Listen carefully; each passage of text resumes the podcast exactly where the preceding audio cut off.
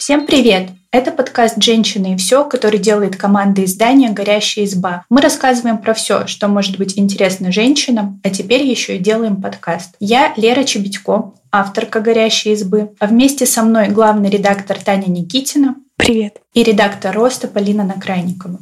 Всем привет. Сейчас очень хочется читать и слышать больше вдохновляющих историй о сильных и смелых женщинах, которые делали мир лучше. Поэтому сегодня мы хотим поговорить о Вере Гидроиц, она была одной из первых в России женщин-хирургов. На сайте избы уже есть материал про Веру, который написала наша авторка Симона Андресенко. Вера Гидроид спасала солдат на фронте во время русско-японской войны и была врачом при царской семье. При этом, если посмотреть ее биографию, то можно понять, что она была очень сильной личностью и целеустремленной женщиной с сильным характером. Это неудивительно, если посмотреть на историю ее семьи. Их, конечно, можно назвать мятежниками. Вера происходила из княжеского литовского рода, представители которого долгое время боролись против власти российских императоров. А ее дед участвовал в польском восстании в 1863 году. За это его лишили княжеского титула, и он был казнен. После этого отец Веры бежал на территорию России, в Самарскую губернию, где и познакомился с ее матерью. Ну, можно предположить, что если Вера была из семьи таких мятежников, то, наверное, у нее у самой был бунтарский характер.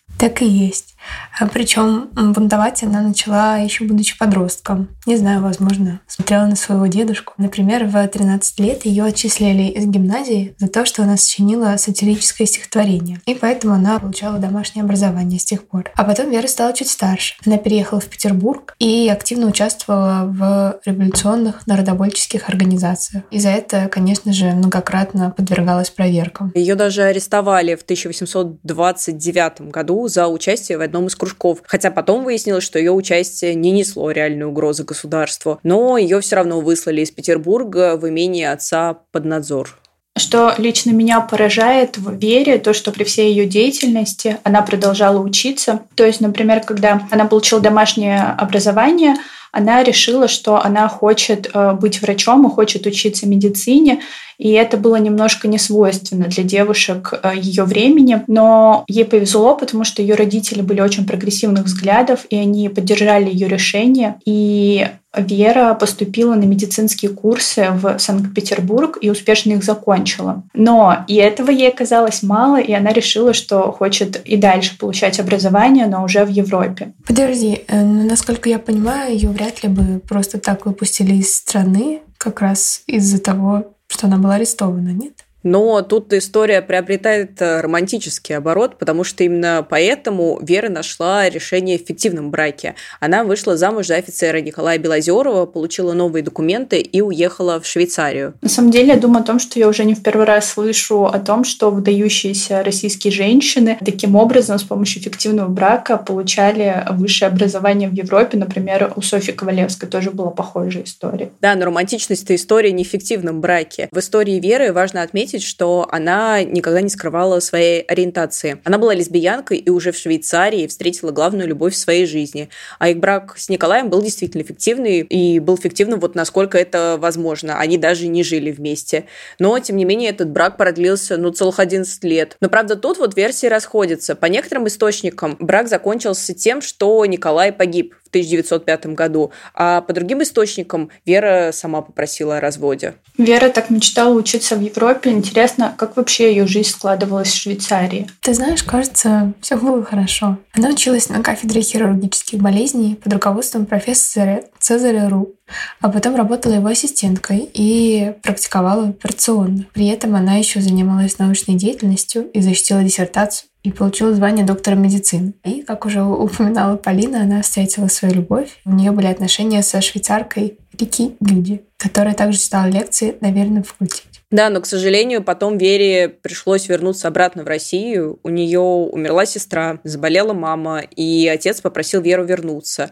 Но при этом он нашел ей новое рабочее место хирургом на Мальцевском заводе в Калужской губернии. Да, но сложность всего этого заключалась в том, что больница не была оборудована достаточно хорошо, особенно если сравнивать, например, с европейскими странами. И Вере пришлось приложить, правда, очень много усилий, чтобы, так сказать, реорганизовать организовать, реформировать работу в этой больнице. То есть она добилась того, чтобы туда завезли необходимое оборудование и вообще организовала эффективную работу отделения. И все это она делала, не переставая ругаться с местными чиновниками, которые были этому не очень рады. И вот, кстати, я буквально сегодня закончила работать над текстом про другую великую женщину в медицине. Это Флоренс Найтингейл. Это сестра милосердия, которая сделала очень много для того, чтобы сейчас существовала такая организация, как Красный Крест. И вот у нее была тоже похожая история. Она приехала на Крымскую войну, на фронт, чтобы помогать солдатам, которым э, не оказывали должного лечения, и тоже начала там полную реорганизацию и встретила сопротивление со стороны местных э, медиков и чиновников. Да, кажется, чтобы заняться медициной в этом мире, женщинам пришлось приложить достаточно усилий. Это правда. Правда, пока мы обсуждаем, как она боролась с чиновниками, э, я вот все думаю о том, что когда она вернулась обратно в Россию, она не только очень сильно потеряла вот в качестве оборудования и в целом возможности работать, но ей же пришлось остаться с Рики. Хотя они обе любили друг друга, они хотели быть вместе, но они не смогли отказаться от тех жизней, которыми жили. Рики осталась, а Вера уехала обратно в Россию. И для нее это было, правда, тяжелым ударом. И известно, что она даже пыталась покончить жизнь самоубийством, выстрелив себе в грудь. Вот, но, как это неудивительно, к счастью, хотя она была медиком, а, она не задела сердце, и коллеги успели ее спасти. Это очень грустная история. Это правда. Но при всем при этом я поражаюсь характеру Веры, потому что уже в 1904 году, когда началась русско-японская война, она добровольно поехала на фронт и там проделала просто колоссальную работу. Во-первых, она оборудовала в поездах операционные и сделала больницы еще в палатках, в крестьянских хижинах. А во-вторых, параллельно с операциями она все это время вела записи, в которых описывала, как по виду ранения можно определить, каким орудием его донесли. И еще она рассуждала о разных возможностях лечения ран в брюшной полости. Мне кажется, что материал про Флоренс Найтингел меня не отпускает, потому что вот у нее была точно похожая история. Она тоже пока была на Крымской войне на фронте, вела записи, которые потом, позже очень помогли в проведении медицинско-военной реформы в Британии. А вот записи, которые вела Вера, не удалось целиком сохранить, хотя некоторые исследователи утверждают, что с их помощью и с, с помощью тех открытий, которые она сделала, можно было бы значительно сократить количество жертв э, в Первую мировую войну. Ну, как минимум, ее заслуги оценили по достоинству ее современники, ведь известно, что императрица Александра Федоровна ее пригласила после этого на должность старшего ординатора Царскосельского дворцового госпиталя, и она руководила женщина хирургическим и гинекологическим психологическим отделением. Очень интересно, как к ней отнеслось местное светское общество, потому что она же вообще была абсолютно другая. То есть она не скрывала своей сексуальной ориентации. Она курила, она носила брюки и вообще мужские костюмы. Просто представляю себе эту картину в Царскосельском дворце. Да, она еще, когда говорила о себе, она использовала мужскую форму глаголов. Да, представь еще, как возмутились а, местные медики, когда поняли, что их будет возглавлять не только человек из провинции, но еще и женщина. Придворная канцелярия тогда была завалена гневными письмами, но нужно отдать Вере должное. А, она вела себя как настоящий профессионал и продолжила работу. Более того, во время Первой мировой, благодаря ей в Царском селе оборудовали пункт эвакуации для раненых с фронта. Слушай, да. А еще она открыла курс курсы подготовки сестер милосердия для аристократок, видимо, для того, чтобы женщин в медицине в России стало еще больше. И среди ее учениц была сама императрица и две ее старшие дочери. Представляете, они даже ей ассистировали во время сложнейших операций по ампутации.